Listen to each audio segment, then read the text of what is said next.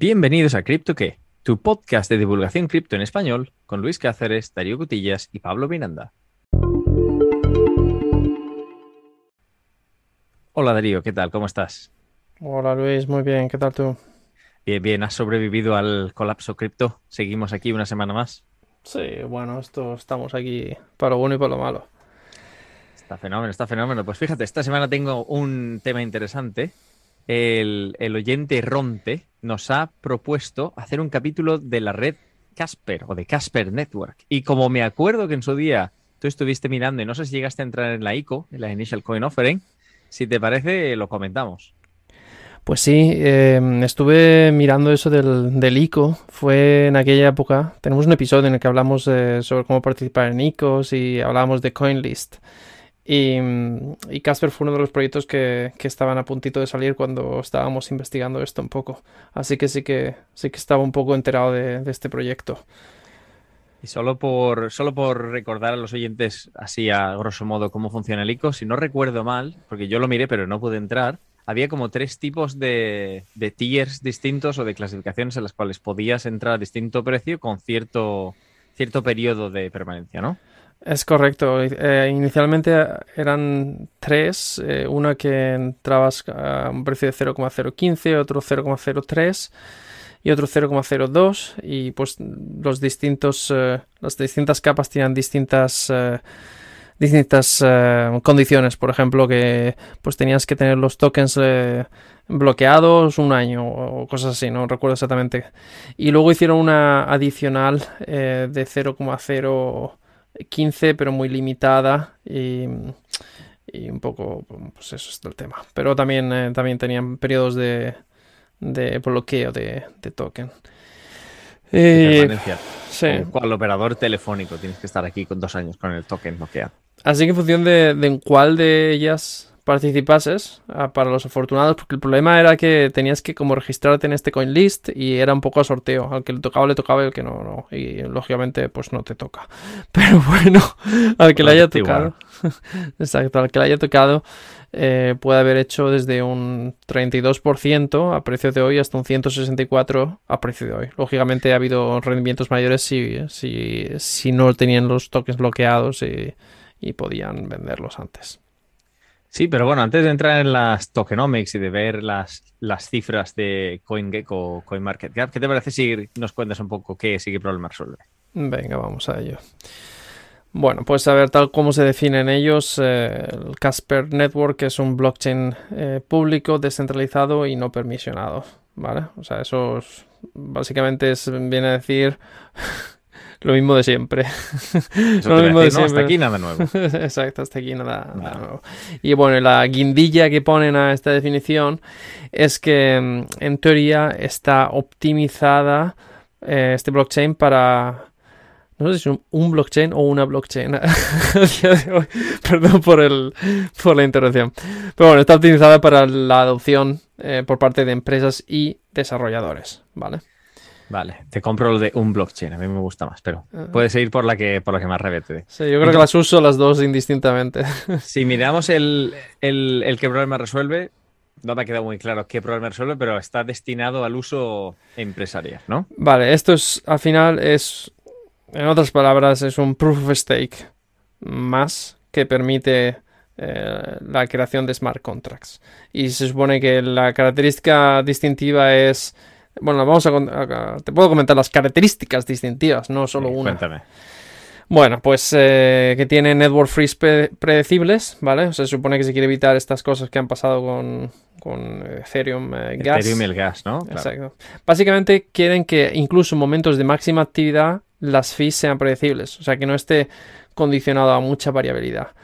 Y mm, un poco la- todos, todas estas características distintivas van a tener que ver de alguna forma con esta idea de optimizado para que sea adoptado por empresas.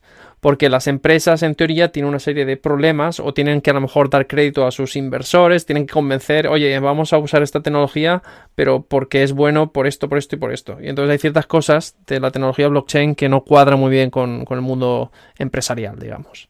Claro, claro, es comprensible. Normalmente incluso en las operaciones, hoy en día cuando estás vendiendo algo, tú miras si estás vendiendo a empresas o a particulares, porque son dos colectivos muy distintos con necesidades muy distintas. Entonces, al menos sabemos que la red Casper se centra en el mundo empresarial. Sí.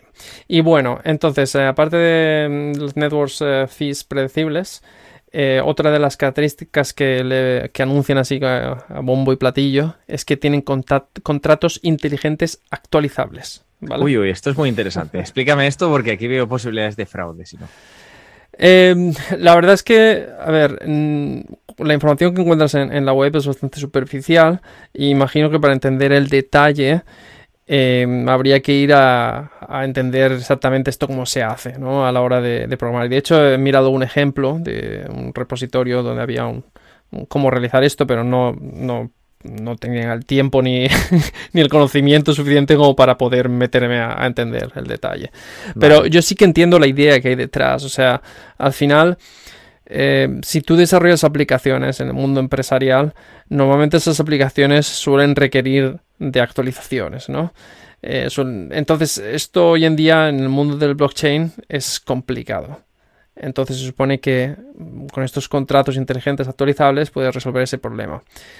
No sé exactamente cómo funciona por eso no te puedo resolver tus dudas de, que suena tongo o no. Yo creo que hay... Es que suena tongo. Es normalmente que si tú centras, si tú permites a alguien actualizar el contrato, pues imagino que entonces estás manteniendo el, la seguridad del contrato en quién puede acceder a hacer estos cambios. No será cualquiera, sino que tendrás que tener ciertos permisos. Entonces ahí, ese era el punto en el cual que quería mirar, pero solo por curiosidad. o sea, el principio de, lo que se pretende. Sí, al final solo quería comentar que aunque puedas cambiar el contrato, sigue siendo una tecnología, o sea, un blockchain sigue siendo una tecnología de libro, libro compartido distribuido, ¿no? Entonces, y al final eso, cualquier transacción va a quedar registrada. Entonces, aunque digas has cambiado el contrato, queda registrado una operación de que se ha cambiado el contrato. No es que de repente cambia ese contrato y, y desaparece un poco. Pero eso ya, pues cada proyecto blockchain, digamos, tendrá sus mecanismos, etcétera. Pero bueno, se supone que es una característica diferenciadora y por eso es importante comentarla. No, está claro. Aparte, en el mundo empresarial suele haber relaciones un poco más particulares en las cuales, pues oye, un proveedor le dice al otro, me debes, no te debo, no, vamos a reconciliar, a ver qué pasa, qué pasaba aquí. Mientras que en el no hay, o sea, yo no esperaría de dos empresas que están haciendo negocios la una con la otra que se hagan un rack y la una deje en pelotas a la otra, como le dice. Evidentemente todo puede pasar en la viña del señor. Sí. Bueno, entonces eh, eso es un poco el tema. Y luego mm, eh, también, eh, bueno, esto es distintivo, no distintivo con respecto a otros blockchains, pero dicen que tienen mecanismos de gobernanza on-chain, ¿vale? Mm, hay otros blockchains que también lo tienen, pero bueno, son de sus características que destacan. Y em, sí, he insistido mucho en la idea de las empresas, y hemos comentado ya un poquito, pero también insiste mucho en la idea de que está hecho para que los desarrolladores puedan adoptar la tecnología blockchain. Y aquí dicen desarrolladores como algo genérico, es decir, no solo desarrolladores que están acostumbrados al Web3, ¿no? a todo esto de la, del blockchain y, la Web 3.0 que hemos explicado en otro de nuestros episodios, sino también para que gente que venga del Web 2 eh, pueda adoptar esto fácilmente. Son desarrollador de lenguajes tradicionales clásicos, no necesita aprender aquí otro nuevo lenguaje para poder ser efectivo, sino que en teoría hay, hay un cierto componente de ponerte y, empezar rápido. Exacto. Entonces, de hecho, ya que lo comentas, pues ellos dicen ser developer friendly. Yo he intentado un poco indagar por qué dicen ser esto. Y al final, la conclusión a la que llego es que se basa básicamente en la elección del, eh, del lenguaje de programación que se utiliza para programar los smart contracts en esta blockchain. En este caso, un lenguaje de programación que se llama Rust, que es un eh, lenguaje que lleva desde el 2015 em, en eh, numerosas em, encuestas de un famoso foro de preguntas y respuestas usado por desarrolladores que se llama Stack Overflow. Em, este lenguaje ha sido elegido como el lenguaje más eh, atractivo. O sea, los, desarrolladores que están desarrollando ese lenguaje están muy contentos con ese lenguaje, ¿vale? Y es un lenguaje relativamente nuevo, eh, apareció por allá por 2015 y ha tenido mucha, mucha, mucha eh, popularidad. O sea, es, bastante querido, digamos. Vale. O sea que por, cerrar el tema, si lo que dicen es cierto y me comentas que esto ha estado, que el proyecto Casper ha estado en circulación por un tiempo, deberíamos ver aplicaciones en el mundo real. Así que luego te pregunto, pero me daba curiosidad, ¿qué, qué le ves a esto para poder acelerar la adopción empresarial de la tecnología blockchain? Bueno, pues eh, hemos comentado un poco antes, ¿no? Sobre lo de las network fees predecibles. Al final, si tú miras, eh, comentábamos el caso de, Ethereum y, Ethereum y, los, eh, los eh, picos de gas, que eso es, eso es un problema para las empresas. No puedes estar ahí pendiente, ah, no, a ver si ahora el gas vale más o vale menos, ¿no? Pago mañana, que el gas va a ser más barato. Mal, tiempo para hablar de precios de gas, pero bueno. Em, luego hay otros... en el momento en el que este blockchain empezaba un poco a, a, cocinarse, ¿no? Em, pues eh, otros blockchains que, que, tienen cierta componente enfocado un poco al mundo empresarial. Ethereum, por ejemplo, tiene, tiene una no sé cómo se llama, pero es una parte como una asociación un poco enfocada a la adopción de, Ethereum en el mundo empresarial, ¿no? Pues también en esta categoría podríamos hablar de Ripple, pero entonces Ripple, por ejemplo, no tiene smart contracts. Eh, otros eh, blockchains que existen que también están enfocados para, para estas eh, mundo empresarial. no tienen a lo mejor otros mecanismos importantes como puede ser lo de la gobernanza on-chain. No me preguntes por qué no he podido encontrar información sobre el por qué, pero bueno, son esas cosas que dicen.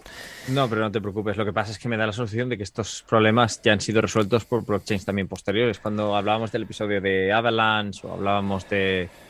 Estoy haciendo memoria. Hablábamos de, Polygon, hablábamos de Polkadot, red, red de redes, hablábamos de unos cuantos que en general te permitían crear eh, básicamente tu propia subred privada y que solamente se agregaban con la red principal en necesario. Vamos, que recuerdo por encima haber discutido y haber dicho, ah, vale, pues estos son problemas ya resueltos por otros blockchains también, ¿no? Claro, al final es, es, también un poco, o sea, no quiero llegar a conclusiones muy pronto, ¿no? Porque todavía no hemos analizado otras cosas, pero sí que es cierto que durante todo el tiempo que he estado leyendo sobre esto, se sentía como que estaba estudiando la narrativa de otro año, ¿sabes? Que no estaba estudiando la narrativa de este año. Este año parece que, lo que eh, hay más, pues es movimiento del mercado NFT, este tipo de cosas, ¿no? Y, y, esto ya del resolver el trilema, porque al final se trata de resolver el trilema, eh, se siente un poco desactualizado. Pero bueno, eh, Dicho esto. Son las narrativas. Si te acuerdas cuando hacíamos el episodio del 2022, qué narrativas vienen y de la recopilación de 2021, qué narrativas hemos comentado. Esto es una narrativa de 2021 o anterior, pero ya que estamos, hemos dicho cuándo se lanzó este blockchain, hemos dicho cuándo se hizo el ICO, desde cuándo ha estado pululando. No lo hemos dicho y de hecho creo que has supuesto que esto lleva mucho tiempo, en realidad no lleva mucho tiempo. De hecho estamos hablando que el mainnet eh, nació, eh, perdón, salió en marzo de 2021 y el proyecto se fundó eh, alrededor del 2018 por, esto no sé si lo pronunciaré bien, Emrinal Manohar, ¿vale? Y bueno, y es curioso porque hay cierta relación entre este proyecto y Ethereum, ¿vale? En, el, em, hay cierta relación, para empezar, porque la propuesta de actualización al Proof of Stake eh, se llamaba Casper, ¿vale? Entonces hay un poco de confusión ahí. durante mucho tiempo al principio no entendía si esto era algo que tenía que ver con Ethereum o no, etcétera.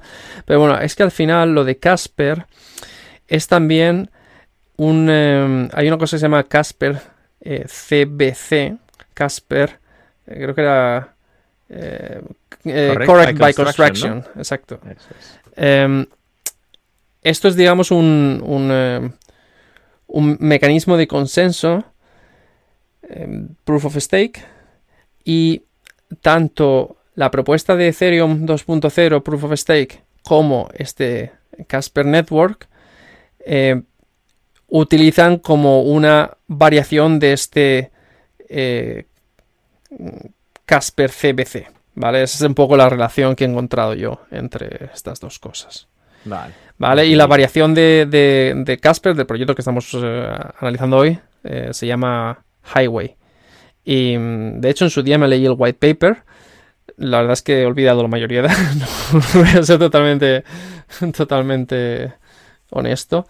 Mm, pero al final, bueno, el, white paper era muy técnico. Eh, al final te justificaba un poco las ventajas de su variación sobre, sobre los otros eh, mecanismos de consenso basados en eh, Byzantine Fault Tolerance. ¿Vale? Un poco ese era el, el, contenido del, white paper. Pero bueno, em, creo que me estoy, me estoy saliendo un poco de tema. Eh, estábamos hablando de, quién está detrás y bueno, la verdad es que tampoco hay muchísima, o sea, si te pones a buscar seguro que puedes encontrar lo que quieras, pero no es como otros proyectos que pones, ah, ¿quién está detrás de esto? Y te pone claro, esta persona, está, o sea, al final está el fundador y luego encuentro información tipo, eh, está formada por... Eh, em, ejecutivos y personas importantes que provienen de empresas importantes como Microsoft, Google y, Adobe. Eh, ¿Quién es un ejecutivo hoy día? Esa es una, pregunta fuera de topic de, quién es un ejecutivo. ¿A qué nivel se llama un ejecutivo? Pero vale, lo dejamos ahí. Por eso. muy bien. Esto ha sido un, patrón que, he encontrado bastante en, a la hora de encontrar información. O sea, la página web es muy bonita, todo, todo etcétera. Pero al final es como que la información no, no tiene la chicha que le busco, ¿sabes? No tiene el contenido que, quiero saber un poco más en detalle. Es, es muy superficial y al final me, deja con, mal sabor de boca.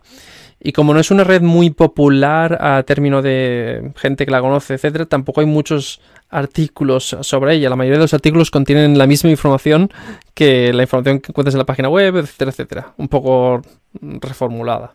Un refrito del white paper, vamos. O de cualquier cosa publicada en algún blog. A mí siempre me llama la atención cuando se dice ejecutivos que salen de empresas como Microsoft o Google o Adobe. o sea, todo este tipo de proyectos, Casper Lab, la empresa en este caso que está detrás, se irá y dirá, necesitamos un tío de Google y alguno de Microsoft para, poder ponerlo en el, en el brochure, en el folleto.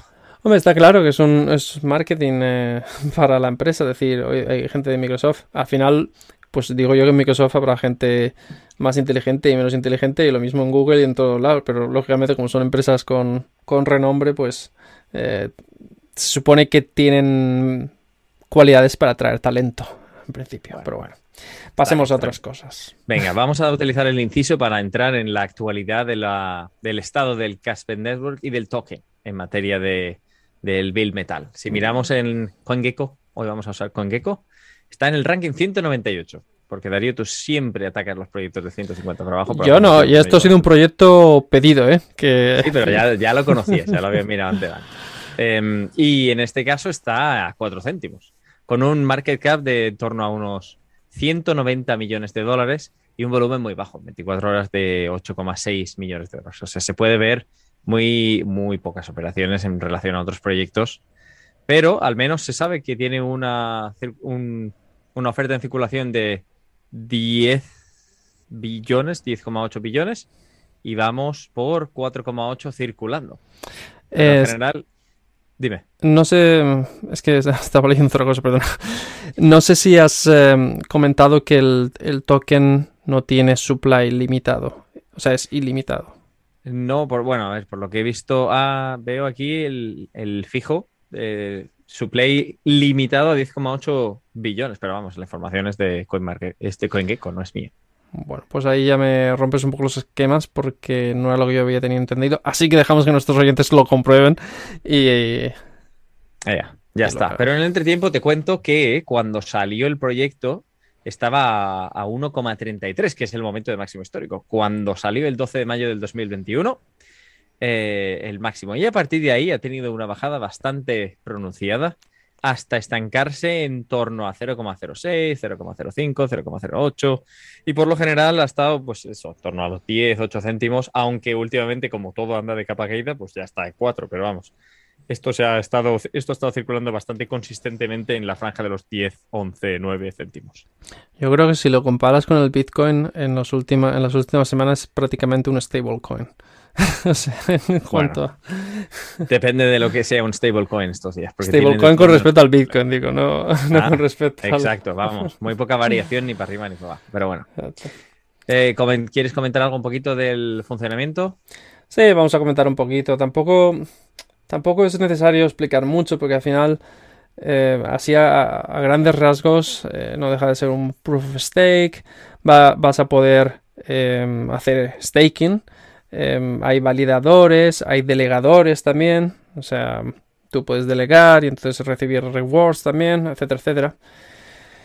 Entonces, eh, no, creo que merezca la pena entrar mucho en, detalle. Quizá mencionar que, estas cosas que decíamos, su variación de este Casper CBC, eh, em, del protocolo de consenso, se supone que, eh, que es capaz de, de, em, de mejorar las capacidades para alcanzar finalidad, ¿vale? Y y alguna otra ventaja más que no recuerdo en este momento, así que me la salto. Vale, no, pasa nada. Pero, ¿se sabe algo de volúmenes de transacciones por segundo? Eh, sí, eh, lo que he encontrado yo, información del agosto del 2021, em, es que el eh, throughput andaría en torno a las 2, a las 2.500 transacciones por segundo. Y esto era un artículo que estaba comparándolo con, con Solana. Y aquí hacía mucho, mucho hincapié que, dicen, bueno, vale, en Solana esta cifra, eh, creo que eran 50.000, eh, la verdad es que ahora no, me acuerdo, pero eh, lo que decían era que, hay que tomarlas con, pinzas a veces, porque no solo hay que mirar el, throughput, sino qué hardware necesitas para, para ser un nodo validador y poder participar en el consenso. Entonces, en Solana, por ejemplo, los requerimientos mm, son bastante elevados en términos computacionales. Necesitas eh, GPU, 256 GB de RAM, etc. Mientras que para Casper tú puedes eh, correr un nodo validador eh, con, 35, con 32 GB de RAM en un servidor estándar. No tienes que tener aceleración GPU.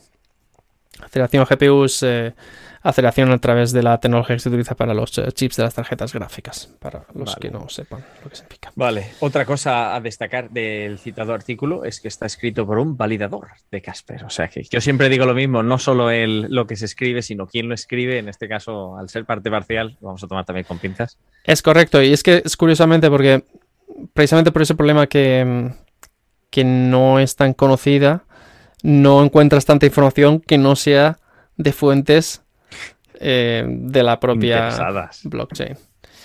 Eh, pero bueno, eh, al final, a ver, no tiene por qué ser mentira ese dato, ¿sabes? Y tampoco te está mintiendo, te está diciendo Solana tiene más transacciones por segundo, solo que te pone en valor también el hecho del, hardware que necesitas. El tema de, el tema de la, del hardware y eso, aunque parece una tontería, tiene también que ver con la descentralización porque al final son más trabas a participar en el consenso, ¿sabes? Si, necesitas más capacidad. Eh, o sea, como que es más difícil ser un, nodo validador en Solana que ser un nodo validador en Casper.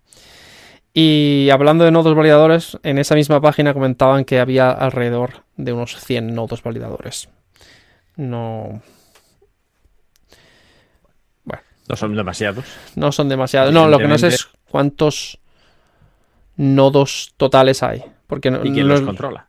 No es lo mismo que hayan 100 nodos validadores, que son los que se han elegido para que hagan el consenso ¿no? en un momento determinado, que, que haya un pool de, de muchos más nodos de los cuales puedes elegir. ¿vale? Claro, y luego también está el quién controla los nodos y cuál es la distribución. Pero bueno, en el fondo hay una duda que me quedaba de antes, si te acuerdas, que dijiste que esto se supone que era developer friendly. te iba a decir, bueno, vamos a ver si eso, si eso se traduce en aplicaciones desarrolladas, usos reales y hay algún proyecto que sea relativamente conocido basado en este blockchain. ¿Te has, has podido encontrar alguno? Pues tengo que decir que también aquí me ha costado encontrar cosas. O sea, para empezar, hablando del developer friendly, a ver, yo no pongo en duda que Rust es un lenguaje genial para, desarrolladores y, y, todo lo que tú quieras. Pero si tú vas a, a la página de GitHub del proyecto, donde tienes, bueno, los distintos proyectos que tienen, verás que en materia de número de, número de forks eh, y número de stars, ¿vale? Para los no, entendidos, hay un, digamos, una página web que se llama GitHub, que es donde la mayoría de proyectos de código abierto, esto es un proyecto de código abierto, ponen su código y otros desarrolladores pueden, digamos, eh, descargarse ese código, etcétera, pero y contribuir. Y normalmente para contribuir haces lo que se llama un fork del, eh, del repositorio, de que es el, proyecto en sí. ¿no? Es como que tú clonas el código en tu propio espacio y luego puedes contribuir eh, enviando tus modificaciones. Entonces es una especie de, de, número indicador de cuánta actividad de, desarrollador hay.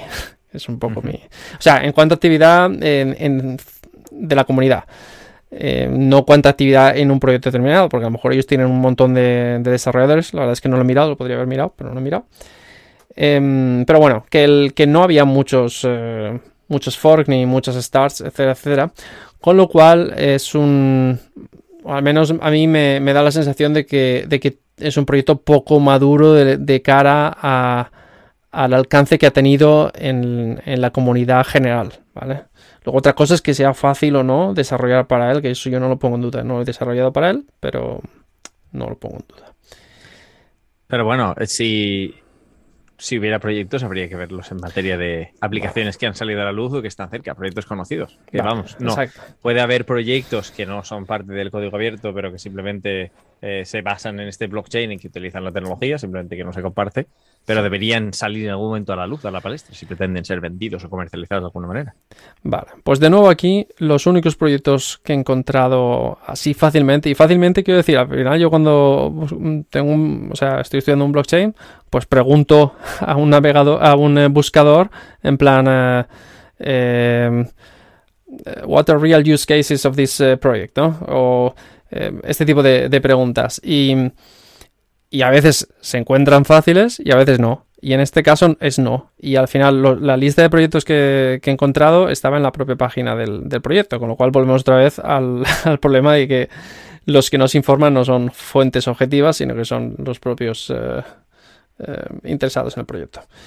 Y así, eh, a destacar, había cuatro, uno que se llama IPWI, que es una especie de registro de patentes que han migrado a esta tecnología blockchain. No me ha parecido interesante desde un punto de vista de yo como usuario, no quiere decir que no tenga interés para la empresa que, haya hecho esto. Metacask, que es una cosa un poco curiosa porque es una especie de marketplace para NFTs. Eh, si entras en la página web, verás que no es un marketplace como que estamos habituados, que tienes pues un montón de galerías, o sea, de, colecciones, etcétera. Este tenía como, como dos colecciones así en la página principal y una era em, algo que si he entendido bien son como NFTs que representan eh, bebidas espirituosas o un barril o algo así y que puedes canjear en un momento dado. ¿No sí, sí. un concepto un poco... Son NFT respaldados por, alcohol, básicamente. Entonces el NFT actúa como un título de propiedad de, del activo, que en este caso pues, es un barril o es una botella, y el hecho de que tú seas el propietario de NFT significa que tú eres el propietario del activo real. es curioso que se une a la maduración del, barril o al almacenamiento en botella. Y la redención es el control. O sea, tú puedes decidir llevártelo o no llevártelo o mantenerlo ahí. Y luego estos NFTs se crean en, el Casper blockchain. Es curioso mm. porque los tengo aquí delante y también tienen el Know Your Customer. Sí, sí, sí, exacto, exacto. O sea que, es interesante. O sea que a lo mejor, o sea que, que es serio, pero vamos, me llama la atención. Y oye, seguramente tendrá más utilidad que muchas de las colecciones que hoy en día la gente compra, etcétera. O sea que, que no tiene por qué estar mal. Eh, nada, luego había otra, mm, otra plataforma relacionada con, con NFTs que se llama Whisky, que no he entrado. Este no va de alcohol. Eh, curiosamente, bueno, te he dicho te he dicho whisky, pero es que estaba pensando en el anterior, pero es whisky. Eh, En inglés sí, es whisky. Claro, pero escrito. Vale, pero no, no tiene nada que ver por lo que me dices. Claro. Entonces, eh, bueno, este no lo he mirado, así que no te puedo hablar. Y luego la última era una plataforma que se llama D-Music, que por lo que he entendido no está todavía en funcionamiento. De hecho, he encontrado como una noticia que anunciaba que estos habían hecho, no sé si un partnership con Casper o que iban a utilizar Casper, pero bueno, algo, una noticia que era bastante reciente, no sé si era de enero de este año o eso. Y mm, pues que tiene que ver con eh, música, eh, para poder, digamos, establecer este tipo de interacciones con los músicos, eh, crear una especie de economía entre los fans y los músicos este tipo de cosas. Pero bueno, creo que es otro audios. Creo que este espacio va a estar muy copado, así que no, no sé yo cuánto cuánto éxito va a tener. Pero bueno. Tiene pinta, tiene pinta. Por cierto, en lo que me comentabas los proyectos, he mirado el número de repositorios aquí en el GitHub de Casper Labs y sí, hay solo 26 con distintos niveles de actividad. O sea que, vale. He entendido perfectamente lo que estabas comentando. Hmm, bueno, al final, la conclusión de los casos de uso real, la verdad es que me ha parecido que hay poco y raro. Esa es la conclusión. Pero también es verdad que su objetivo no es ser los más famosos a corto plazo ni nada de eso. Su objetivo es la adopción empresarial y quizás están trabajando en eso. No lo sé.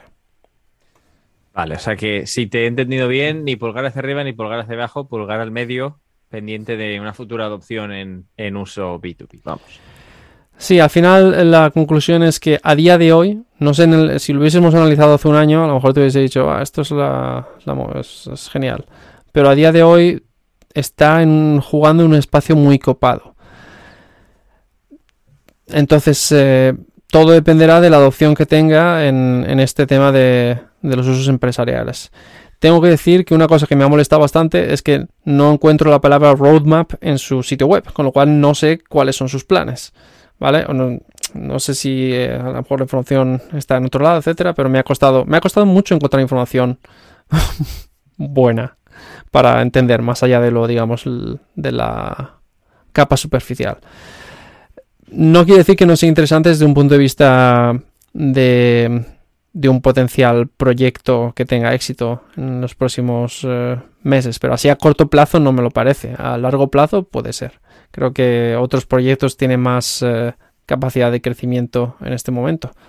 Pero bueno, así está. Entiendo, entiendo lo que quieres decir. Aparte, estaba mirando en Mesari, que es, que es la página de donde sacan unos reports muy chulos y aparte suelen estar bastante bien conectados al mundo cripto y agregan fuentes, vamos, gente a respetar y, al buscar el roadmap de Casper no aparece nada más allá de, de incluso antes del lanzamiento del mainnet. O sea, ahí está el mainnet launch, fecha a confirmar en algún momento en Q1 2021. O sea, que no parece que estén facilitando la información. No es que tú no la encuentres, es que no es, no es visible para la comunidad y eso suele ser una señal de atención. Hmm. Y bueno, de hecho, eh, lo último que puedo decir es que sí que entré en el Discord y ahí sí que veo actividad, o sea, hay gente haciendo cosas. Eh, puede ser que simplemente es un momento muy temprano ahora mismo y entonces está todo en pañales, no lo sé.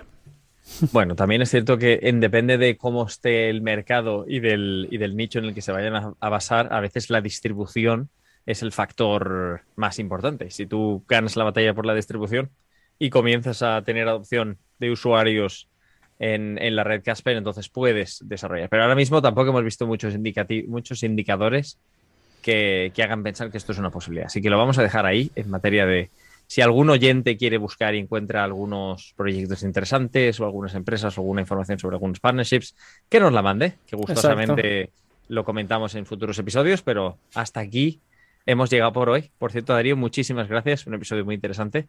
Esperemos, queridos oyentes, que os haya gustado y nos escuchamos en futuros episodios. Bueno, pues nada, hasta la próxima. Un abrazo.